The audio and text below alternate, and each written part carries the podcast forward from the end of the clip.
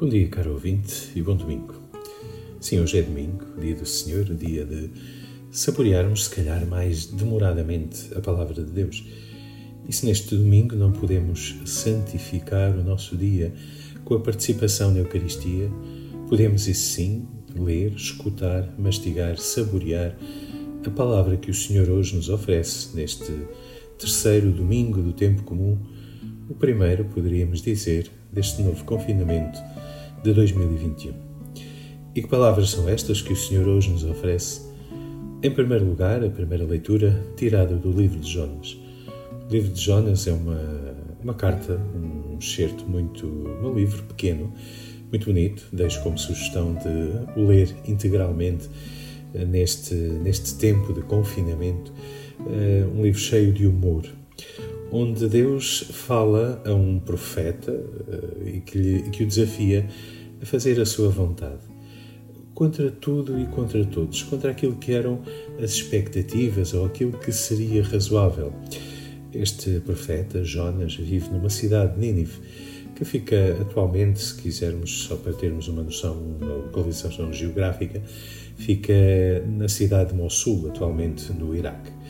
E, e Jonas, que aí vivia, eh, nessa, é chamado a ir a essa cidade, eh, que era a capital de um império poderosíssimo, ele que era judeu, eh, e que Nínive era a grande ameaça para o, para o povo de Israel. E por isso, naturalmente, Jonas é um homem cheio de medo. Os seus medos são perfeitamente compreensíveis se calhar eh, tão compreensíveis que Jonas resiste e procura resistir e, e não se conforma e, e, luta, digamos assim, eh, contra Deus. Mas Deus arranja maneira e deixo, eh, não vou contar mais a história do livro de Jonas, deixo para os, para os ouvintes, para, para lerem o resto do livro. E Jonas é um homem que procura lutar com a vontade de Deus. Mas finalmente, e por causa da sua intercessão e porque Jonas faz uma coisa em obediência a Deus, mas que ele próprio não acreditava muito, de ir para esta cidade que, segundo o próprio nos conta, que demorava três dias a atravessar.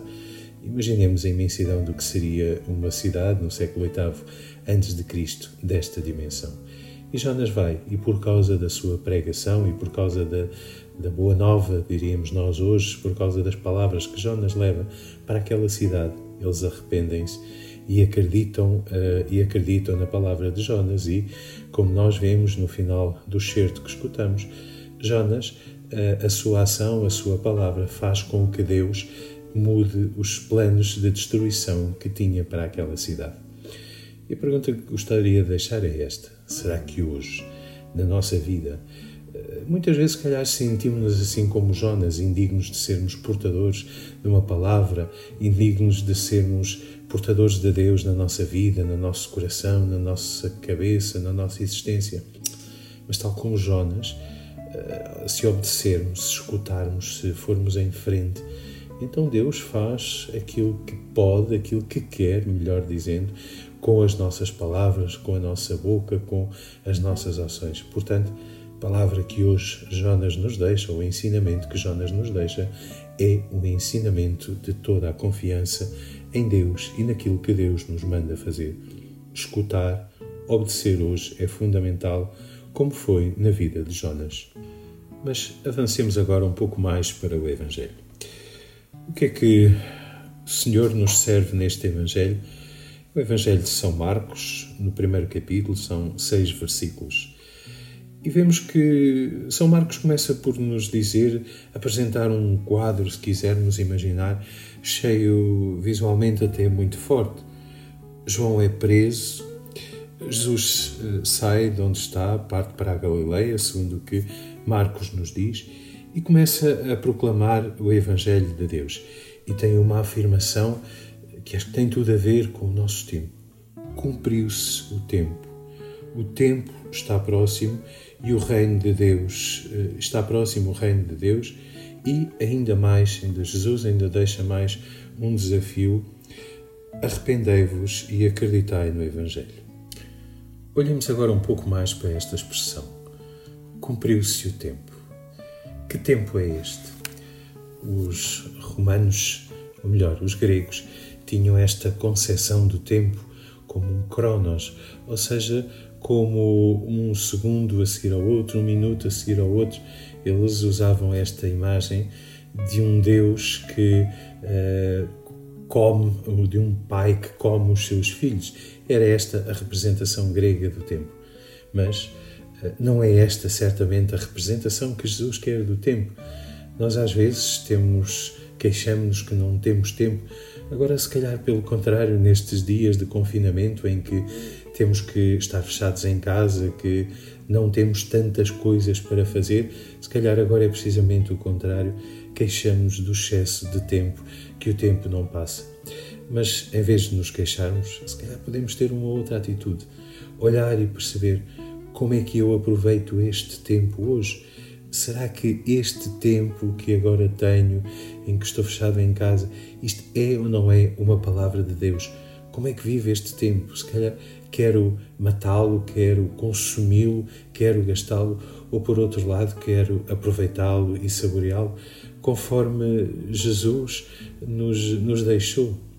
Quando fala em cumpriu-se o tempo, podemos imaginar ou dizer, se calhar, como uma mulher que, que dá à luz e, findo o período da gestação, eh, há uma vida que nasce depois do tempo passado Será que a presença de Deus na nossa vida, será que esta consciência de que somos discípulos de Cristo faz de nós uh, saboreadores, buscadores deste tempo novo, desta qualidade de tempo que nos, que nos enche de vida? Se ainda não vives, se ainda não experimentas este tempo, viver este tempo desta maneira, estás à espera de quê para mudar, caro ouvinte?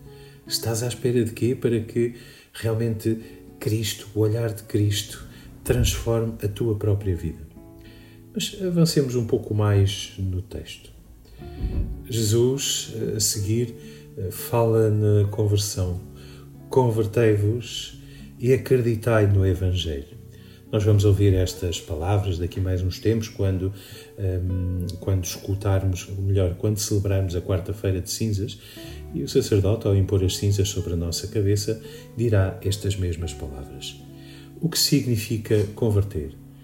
Se calhar converter, ou melhor, para nos ajudar visualmente a perceber o que é a conversão, usemos a imagem de um girassol desta, desta flor, desta planta que uh, anda constantemente em busca do sol, em busca da luz. A conversão, se calhar, é isto mesmo.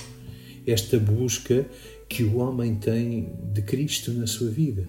E tu, caro ouvinte, como é que procuras Cristo hoje na tua vida? Que luz deixas tu que Cristo entre nas zonas sombrias da tua, da tua vida? Aquelas coisas que achas eh, que são difíceis, que te apoquentam o coração nesta hora. Eh, falta de trabalho, eh, falta de dinheiro, o não saber como viver, se calhar em teletrabalho com a família toda, com as crianças, a preocupação com o vírus.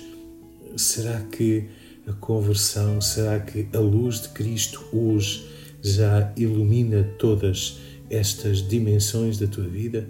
Se não, deixa que ilumine. Nunca te esqueças que o Senhor nunca nos abandone e também esta pandemia, este confinamento que estamos a viver, é hoje para cada um de nós, para ti e para mim, uma palavra de Deus para o nosso tempo, para percebermos que precisamos deste Evangelho tanto como os cuidados de saúde, tanto quanto o pão para a nossa boca. Mas avancemos, avancemos um pouco mais no texto. E Jesus continua, enfim, a andar de um lado para o outro e a seguir segue e passa e vê uh, homens, uh, homens que estão na, na sua vida, no seu cotidiano e chama-os, chama-os para serem seus discípulos. E como é que acontece este chamamento dos discípulos, dos primeiros, de Simão? São Marcos dá-nos algumas imagens ou algumas indicações preciosas e diz que, em primeiro lugar, chama-os, olha-os. O Senhor hoje olha para ti. Sentes-te assim, olhado por Cristo, assim como tu és, Os discípulos estavam a cuidar eh, dos barcos, das redes, porque essa era, era, essa era a profissão deles. Tu hoje, se calhar, estás em casa, em frente a um computador, a tratar das tarefas domésticas, estás ou então no teu trabalho a correr riscos com medo do vírus. Sim, aí hoje, caro ouvinte, o Senhor chama-te para tu seres um discípulo que confia. Olha para ti e ama-te. Estás disposto a aceitar este desafio?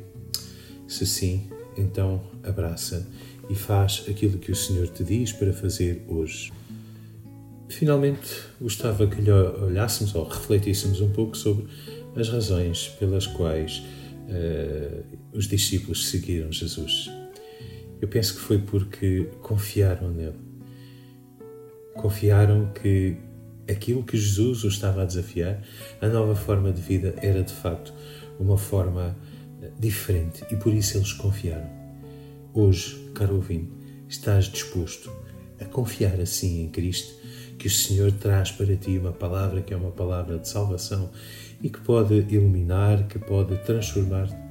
Se sim, abraça este desafio de ser discípulo de Cristo, de seguir a Cristo, de ser como Simão, como Tiago, como todos os outros discípulos, pescadores de homens. Bom domingo para ti.